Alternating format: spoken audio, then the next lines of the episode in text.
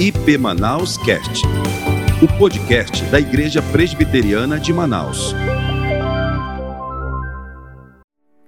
Eu quero convidar você agora a abrir as Escrituras Sagradas. Nós vamos ler o capítulo 7 de Mateus, a partir do verso 13. Por favor, pegue sua Bíblia, se você estiver com ela aí próximo a você, se não, aí no seu próprio celular. Ah, abra sua Bíblia, Mateus, no capítulo 7, a partir do verso 13. Diz assim as Escrituras Sagradas: Entrai pela porta estreita, larga é a porta e espaçoso o caminho que conduz para a perdição, e são muitos que entram por ela. Porque estreita é a porta e apertado o caminho que conduz para a vida, e são poucos os que acertam com ela. Acautelai-vos dos falsos profetas, que se vos apresentam disfarçados em ovelhas, mas por dentro são lobos roubadores. Pelos seus frutos os conhecereis. Colhem-se, porventura, uvas dos espinheiros ou figo dos abrolhos? Assim, Toda árvore boa produz bons frutos, porém a árvore má produz frutos maus. Não pode a árvore boa produzir frutos maus, nem a árvore má produzir frutos bons. Toda árvore que não produz bom fruto é cortada e lançada ao fogo. Assim, pois, pelos seus frutos os conhecereis. Nem todo que me diz Senhor, Senhor entrará no reino dos céus, mas aquele que faz a vontade do meu Pai que está nos céus. Muitos naquele dia hão de dizer-me: Senhor, Senhor, porventura não temos nós profetizado em teu nome? E em teu nome não expelimos demônios? E em teu nome não fizemos muitos milagres? Então lhes direi explicitamente: Nunca vos conheci. Apartai-vos de mim, os que praticais a iniquidade. Todo aquele que as que ouve estas minhas palavras e as pratica, será comparado a um homem prudente que edificou a sua casa sobre a rocha. E caiu a chuva, transbordaram os rios, sopraram os ventos e deram com ímpeto contra aquela casa, que não caiu, porque fora edificada sobre a rocha.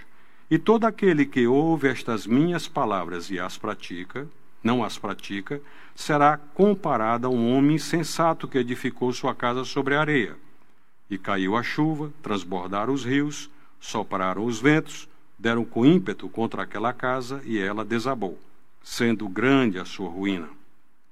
Quando Jesus acabou de proferir estas palavras, estavam as multidões maravilhadas da sua doutrina, porque elas ele as ensinava como quem tem autoridade e não como os escribas. Nós vamos agora, nesse instante, orar pedir ao Senhor Deus que nos abra o entendimento para compreender as Escrituras. Maravilhosa palavra. Bendito Senhor, mais uma vez, invocamos o nome do Senhor, pedindo para que o Senhor nos abra o entendimento para compreendermos as Escrituras Sagradas e os nossos olhos espirituais sejam abertos para vermos o que naturalmente nossos olhos naturais não veem. Pedimos ao Senhor que o Senhor nos abençoe no decorrer desse momento que temos aqui diante de Ti. E em nome de Jesus te louvamos. Amém. Da agora a pouco, no início do, desse culto ao Senhor nosso Deus, eu estava falando aqui desse local, que hoje não temos nenhuma cadeira. E já tivemos 2.200 cadeiras aqui dentro, repleto isso aqui, cheio de pessoas, e hoje não temos nenhuma das cadeiras aqui, somente uma está ali sendo usada. Ah, mas eu me lembrei na hora do pastor Eibe, lá de Santarém, ele hoje está em São Paulo.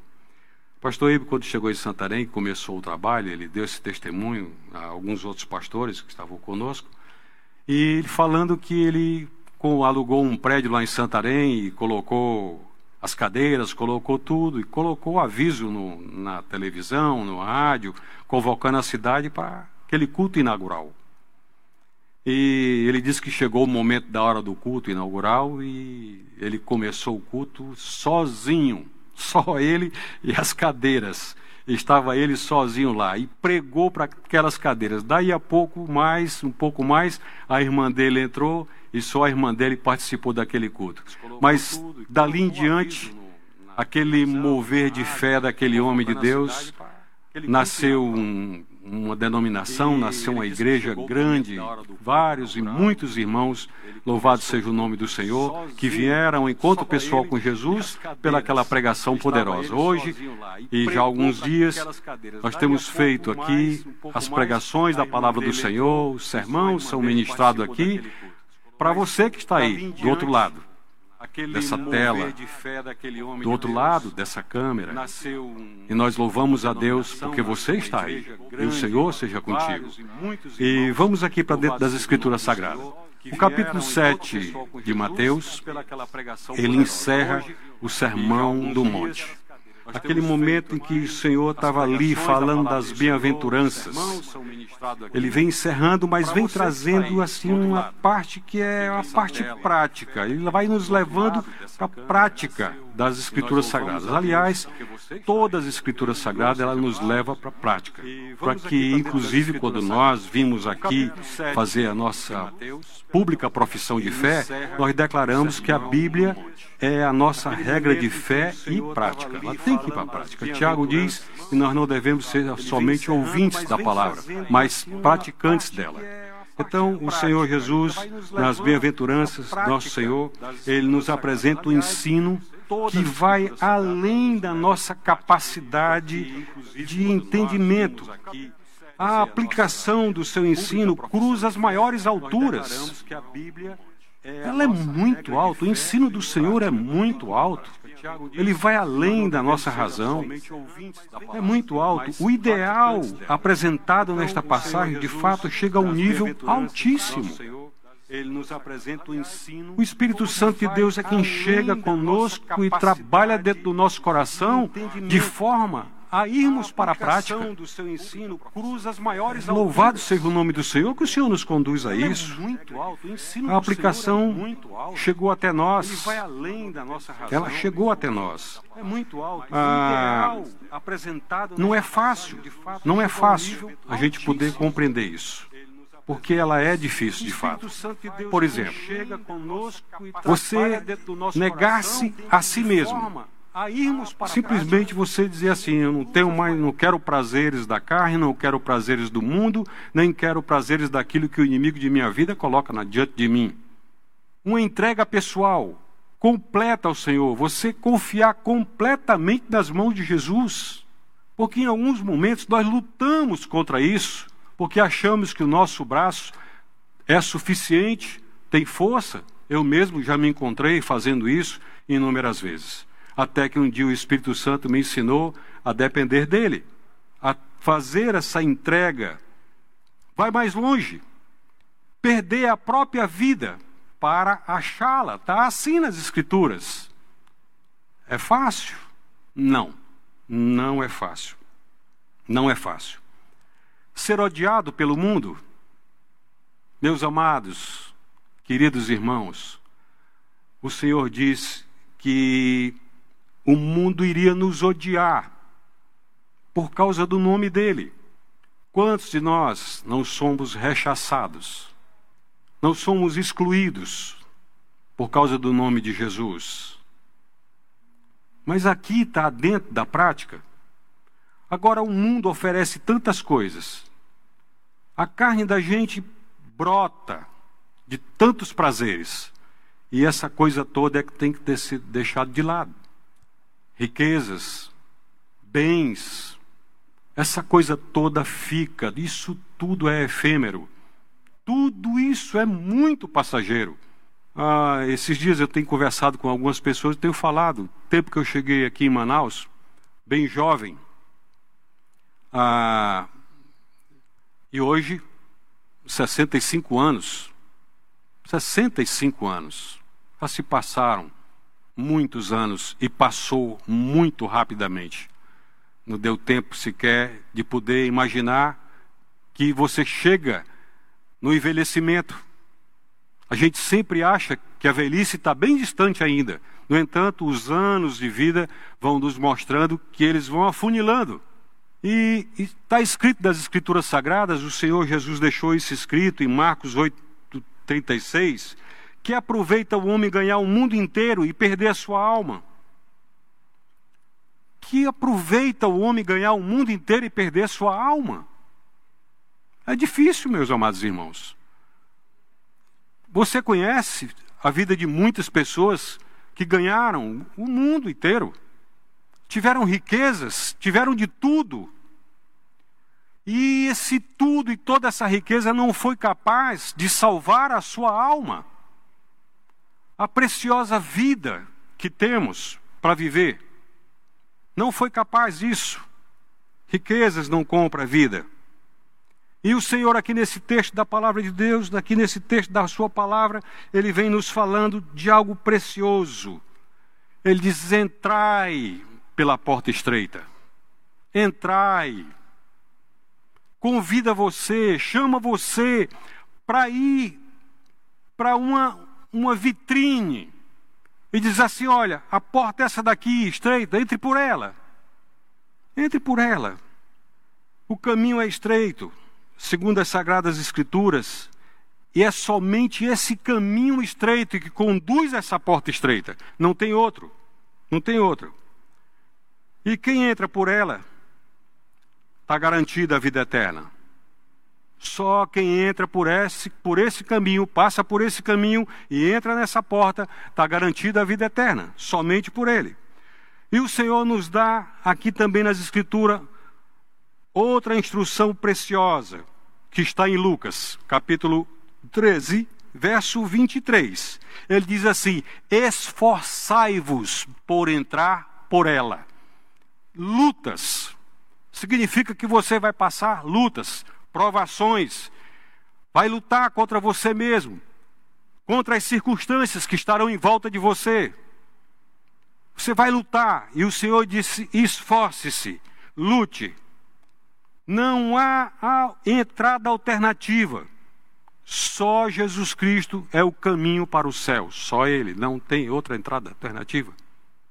Embora muitas religiões, muitos falsos ensinos, diz que muitos caminhos levam a Deus. Não, queridos. Se fosse assim, da forma como dizem, se isso fosse verdade, o Senhor jamais diria o que ele diz aqui: esforçai-vos por entrar por ela. Jesus disse: Eu sou o caminho, a verdade e a vida.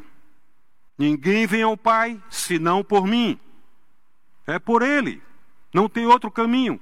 E nesse período que nós estamos vivendo, nesses dias sombrios, nuvens tenebrosas sobre o nosso país, sobre o mundo, pessoas queridas partindo, choro, tristeza. Qual o caminho que elas tomaram? Qual foi a porta que elas entraram?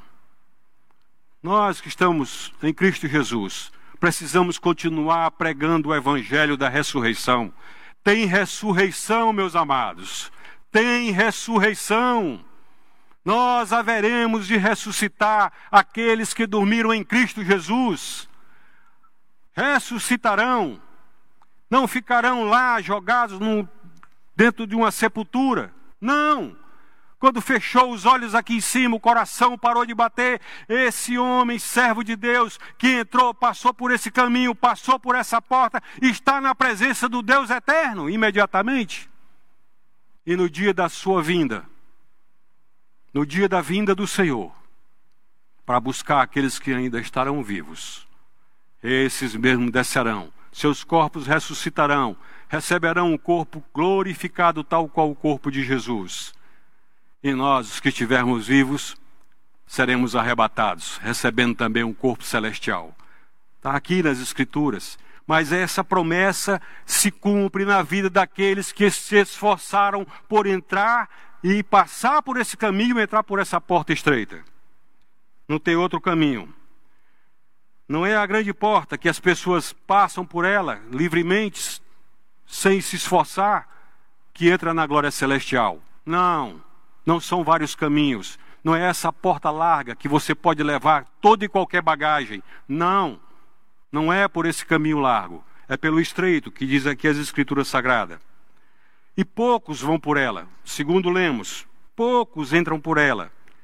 Aqui e ali, alguém pode ser visto viajando na solidão, na singularidade, só ele, esforçando-se para permanecer no caminho.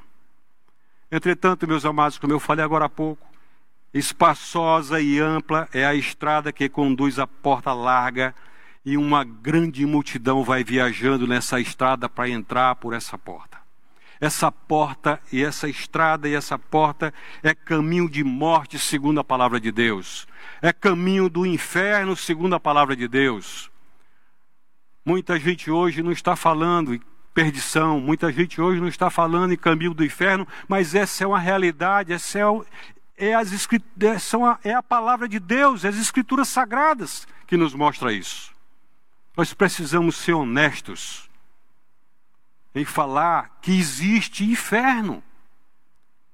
Se você ainda não leu, você pode abrir sua Bíblia, por favor, leia logo mais. Em Lucas, capítulo 16, a partir do verso 19, você vai ter ali o Senhor Jesus falando do que, que esse sofrimento atroz lá do outro lado. O Senhor está aqui nos dando aqui a indicação de que existe um caminho da salvação. Oh, maravilha! Deus nos abençoe com que a gente possa lutar para continuar nele. As Escrituras também nos mostram nos mostra somente dois caminhos aí. Dois caminhos, duas portas, somente isso. Não tem é uma larga e uma outra estreita.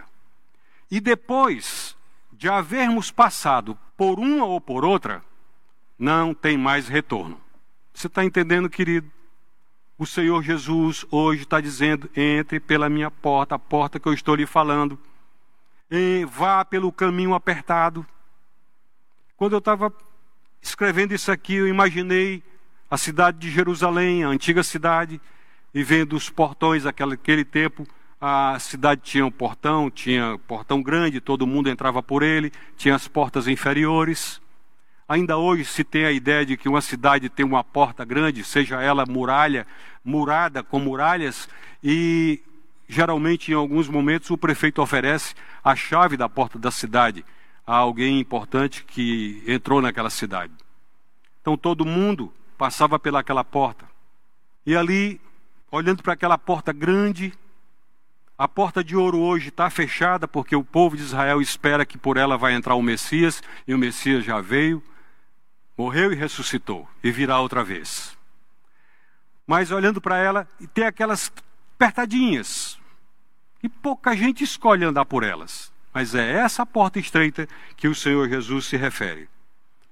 E desde os tempos antigos, lá no Velho Testamento, eu andei lendo as Escrituras Sagradas, lá em Deuteronômio, no capítulo 13, versos de 1 a 5, o Senhor falando para o seu povo, alertando o povo do Senhor, enquanto esse povo estava peregrinando no deserto, indo para a terra prometida, o Senhor vai falando com eles que vão aparecer falsos mestres, falsos profetas, que tentarão bloquear o caminho da porta estreita, do caminho estreito, da porta estreita.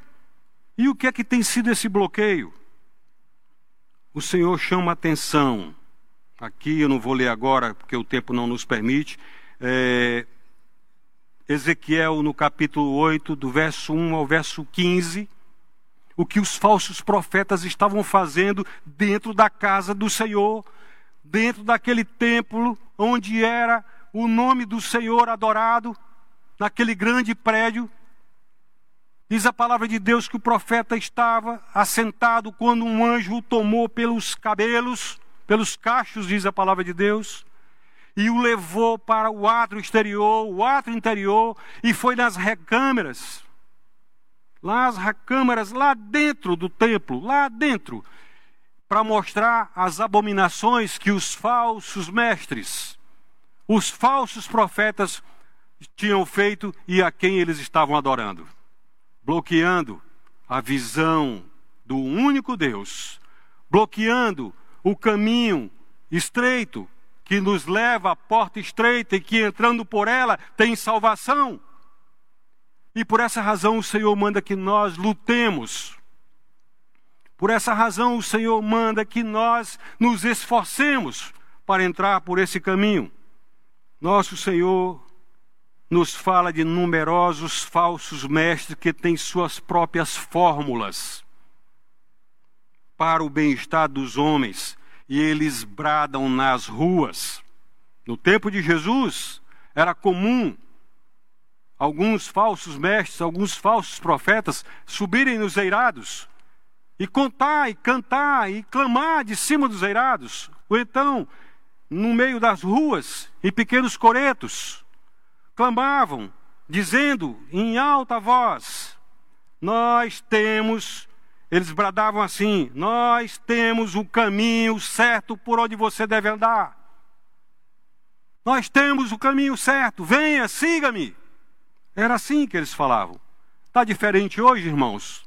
Amigos, você que está me ouvindo, me vendo agora, na sua telinha.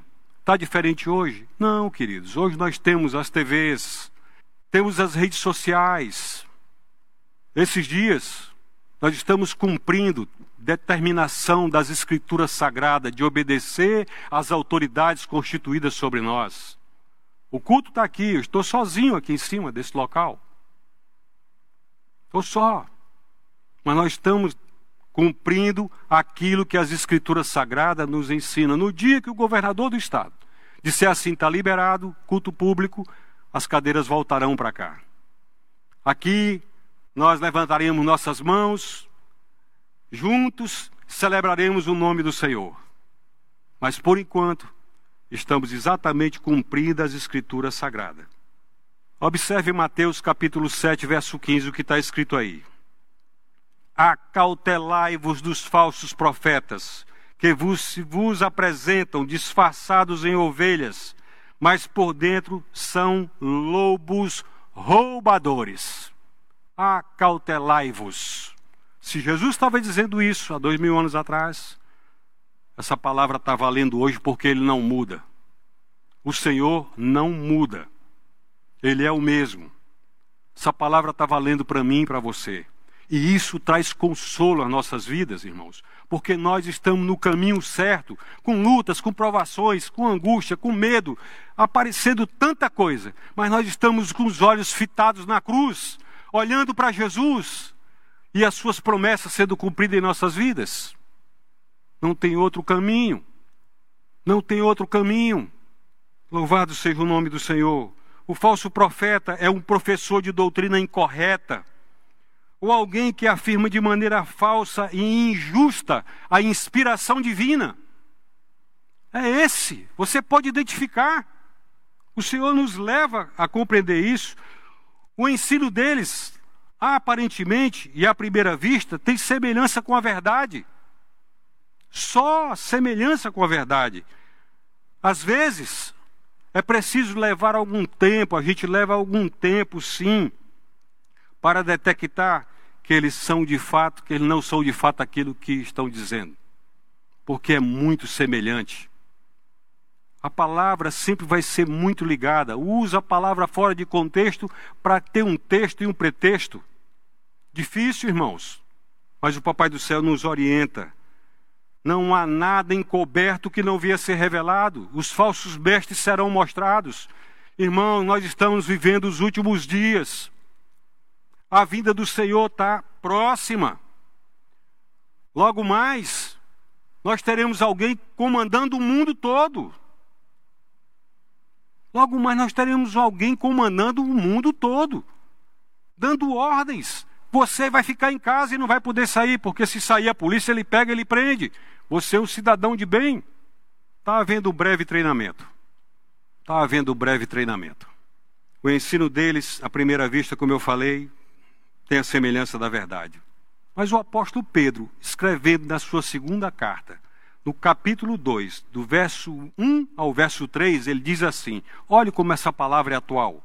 Olhe como é linda a palavra de Deus, maravilhosa.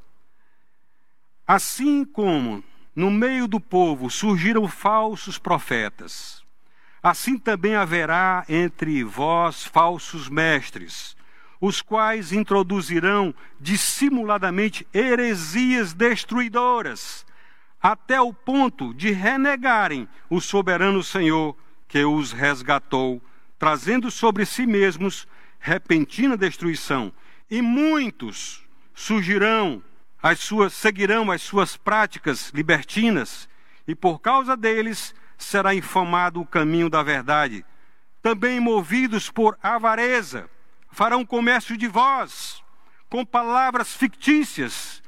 Para eles, o juízo lavrado a longo tempo não tarda, e a sua destruição não dormem. Os falsos profetas, os falsos mestres, vendem as suas falsas filosofias a um público que nada suspeita. Nada suspeita. Mas eles estão aí, desviando as pessoas do caminho estreito e da porta estreita. Eles estão fazendo de tudo. E a Bíblia fala, o Papai do Céu, ainda agora há pouco, nos alertou aqui quando estávamos lendo as Escrituras, no capítulo 7, verso 16, dizendo que pelos frutos os conhecereis. E o Senhor vai mais longe e diz: escolhem-se porventura uvas dos espinheiros ou figos de abrolhos o Senhor chega no impacto para nos balançar, para nos, nos fazer olhar para Ele, para nos trazer o entendimento da verdade. Não conhecemos, nós só os conheceremos pelos frutos, somente pelos frutos. Nosso Salvador nos dá um teste apropriado do seu caráter, do caráter dele, dele, de Jesus. As pessoas não julgam a árvore por suas folhas, pelas suas cascas, pelas suas flores, mas pelos frutos que ela produz. Quantas vezes, quantas vezes olhamos para uma árvore e dizemos: esse fruto é azedo, especialmente a laranjeira. Esse fruto é azedo, esse fruto é doce. Não se pode simplesmente dizer que ele é assim o assado enquanto não se provar desse fruto. É preciso provar desse fruto para poder saber. E o Senhor está nos ensinando isso aqui. É o fruto, a folhagem grossa, verde e bonita, mas estes são meramente são meramente ornamentos. É o fruto. Você vai ver isso. Irmãos, nós vemos o nome de Jesus sendo constantemente envergonhado por falsos mestres, falsos profetas, que estão ali vestidos de uma roupagem de lobos, de carneiros, de ovelhas, e que a palavra de Deus fala que são por dentro lobos vorazes. E a Bíblia diz aqui, meus amados irmãos, que toda árvore, toda árvore boa produz bons frutos, porém a árvore má produz frutos maus. Eu peguei uma frasezinha de João Knox que ele diz assim: qualquer árvore saudável dará bom fruto, enquanto que qualquer árvore murcha dará fruto que nada vale. Achei bonito essa observação de Von Knox e coloquei aqui, muito bonita. Toda árvore que não produz bom fruto é cortada e lançada ao fogo. Irmãos, tem algumas correntes teológicas aqui trabalhando esse texto, dizendo que essa árvore, não, você vai desgalha ela ali, faz uma poda daqui, faz uma poda dali para salvar essa árvore. Se ela não produz bom fruto, ela é cortada sem pena, sem dó e jogada ao fogo, não serve para nada. É o que está escrito.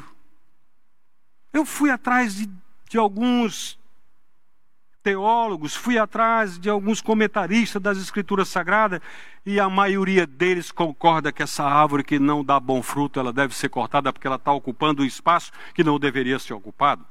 É um bocado difícil, é um bocado difícil, mas essa é a verdade das Escrituras Sagradas. Pastor, o senhor não poderia estar fazendo um sermão agora que nos pegasse assim, colocasse no colo, nos braços? É exatamente isso que eu estou fazendo, meu amado irmão. Estou aqui exatamente comunicando a palavra de Deus que lhe consola, que lhe conforta e que diz que você foi escolhido por Deus, você foi eleito por Ele, você tem a marca do Espírito Santo em você, você foi selado pelo Espírito Santo. É consolo, é conforto, nesses dias difíceis. Nós temos a garantia da entrada na glória celestial. Porque com lutas, com provações, vamos trilhando no caminho estreito, entrando pela porta estreita. Louvado seja o nome do Senhor Jesus. Glória a Deus. Entretanto, meus amados irmãos, não são somente os falsos mestres que tornaram o caminho estreito difícil de achar e mais difícil de ser trilhado, palmilhado. Não são só isso. Um homem ou uma mulher também pode enganar-se dolorosamente e sinceramente imaginar que está andando na estrada certa quando não está. Você lembra de Nicodemos? No musical Paixão pela Vida, aquela cena lindíssima que nós temos aqui, Nicodemos vai ao encontro de Jesus, e Jesus, ele fala com Jesus, mas num momento Jesus vai direto na necessidade mais íntima dele e diz Nicodemos, se alguém não nascer de novo, não pode entrar no reino dos céus. Se alguém não nascer de novo, não pode entrar no reino dos céus. Novo nascimento. Tem pessoas que vivem na igreja durante 30, 40 anos, 20 anos, são sinceros até, passa anos no meio cristão, usa o vocabulário cristão, recita o credo apostólico, já se batizou, toma ceia. Mas quando você chega ao ponto que Nicodemos chegou, o Senhor diz assim: Você nasceu de novo, Nicodemos. Você nasceu de novo, meu filho que está frequentando a igreja presbiteriana de Manaus. Você nasceu de novo. É preciso que haja esse novo nascimento para garantir o caminho estreito, para garantir a porta estreita. É necessário o novo nascimento. Que a palavra de Deus vai andando e o Senhor diz assim: nem todo aquele que diz Senhor, Senhor entrará no reino dos céus. Esse texto aqui mexeu comigo muito tempo. Eu passei horas sentado olhando para esse texto aqui e dizendo: Meu Deus, meu Deus, como será difícil alguém dizer em teu nome eu expulsei demônios. Senhor, em teu nome eu curei enfermos. Senhor, em teu nome outras pessoas vieram a Cristo. E o Senhor olhar para ele e dizer: Eu nunca vos conheci, porque não teve um novo nascimento porque não se tornou uma nova criatura. O Espírito Santo de Deus é quem nos dá esse novo nascimento, é quem nos faz novas criaturas. Quando nós cremos em Jesus como Salvador, olhamos somente para Ele e temos que largar toda a carga que naturalmente levaríamos na estrada larga para a porta larga. Larga tudo, abandona tudo. De que adianta o homem ganhar o mundo inteiro e perder a sua alma? Tem que largar tudo, deixar tudo para trás. Ah, Deus, louvado seja o teu nome. Não se entra no céu simplesmente porque no momento de um, um momento aqui de, de adoração, alguém levantou as mãos, correram-se lágrimas, cantou-se com os lábios. Não. Não se entra simplesmente por causa disso. O que constitui o passaporte para a travessia da porta está escrito em Mateus capítulo 7, verso 21. Olha o que está escrito aqui, meu amado. Nem todo que me diz Senhor, Senhor entrará no reino dos céus, mas aquele que faz a vontade de meu Pai que está nos céus. Jesus afirma com grande ênfase que a conduta correta, o fazer a vontade do Pai, esse é o selo do passaporte para a entrada. Esse é o selo do passaporte para a entrada. Aquele que faz a vontade do Pai. Esses dias muitos irmãos estão lutando, brigando uns com os outros. A gente vê aí o Face, a gente vê no Instagram, vê no, no, no, no, no Esqueci até o nome aqui agora. Bom, os irmãos brigando uns contra os outros. Alguns até rejeitando as escrituras sagradas, apontando Romanos capítulo 13 como se Deus não estivesse no controle de todas as coisas. É Ele quem levanta rei, quem tira rei. É Ele. É o Senhor, o Senhor está no controle de todas as coisas. O Senhor não deixou de lado a sua criação. Então, o Senhor Jesus está nos dizendo assim: aquele que faz a vontade do meu Pai que está nos céus, é esse que entra. É esse que luta, permanece no caminho entra pela porta. Porta que conduz à vida. Muitos naquele dia hão de dizer: Senhor, Senhor. Um bocado difícil. Jesus encerra esse sermão na montanha com uma bela comparação ilustrando o benefício de atender às suas palavras. Não é suficiente somente ouvi-las. Não. Não é suficiente somente ouvir as palavras do Senhor. Elas devem ser obedecidas e praticadas. Ele compara o homem que deveria ouvi-lo e obedecê-lo a um homem que constrói uma casa sobre a rocha. O tempo está passando muito rápido. Mas o Senhor aqui compara um homem que ouve a palavra e obedece a palavra a um homem que constrói sua casa sobre a rocha. Nosso Senhor sabia que o povo de Israel, quando via uma tempestade se aproximando, sabia que vinha muita chuva, muita água casas, as casas eram feitas com aparência bonita, igual. Mas o que dizia que essa casa podia suportar as torrentes era exatamente a sua fundação, onde ela foi construída. Se ela foi construída na areia, ruína. Se ela foi construída na rocha, firme estava, permanecia. Nenhuma comparação poderia, para um judeu, ter sido mais impressionante do que essa. Tempestade chega repentina. E a palavra de Deus nos mostra que na esfera espiritual pode chegar tempestade de aflição, perseguição, e elas percorrem a nossa alma rápido. De repente, quando menos pensamos, estamos achando que estamos em segurança, os céus podem estar nublados, tempestades podem vir, é rápido, calamidade pode nos atingir. Em algum momento a saúde se esvai, amigos vão embora, perde-se os confortos, tudo desaparece. Jesus é a nossa segurança. Só Ele é a nossa segurança. Nosso tempo aqui está terminando. Eu gostaria de poder encerrar esse tempo trazendo para os amados que as duas portas que o Senhor fala lá, somente uma conduz à vida eterna o Senhor disse: Eu sou a porta. Se alguém entrar por mim, será salvo. Dois caminhos, somente um é seguro e verdadeiro. Jesus disse: Eu sou o caminho, a verdade e a vida. Ninguém vem ao Pai senão por mim.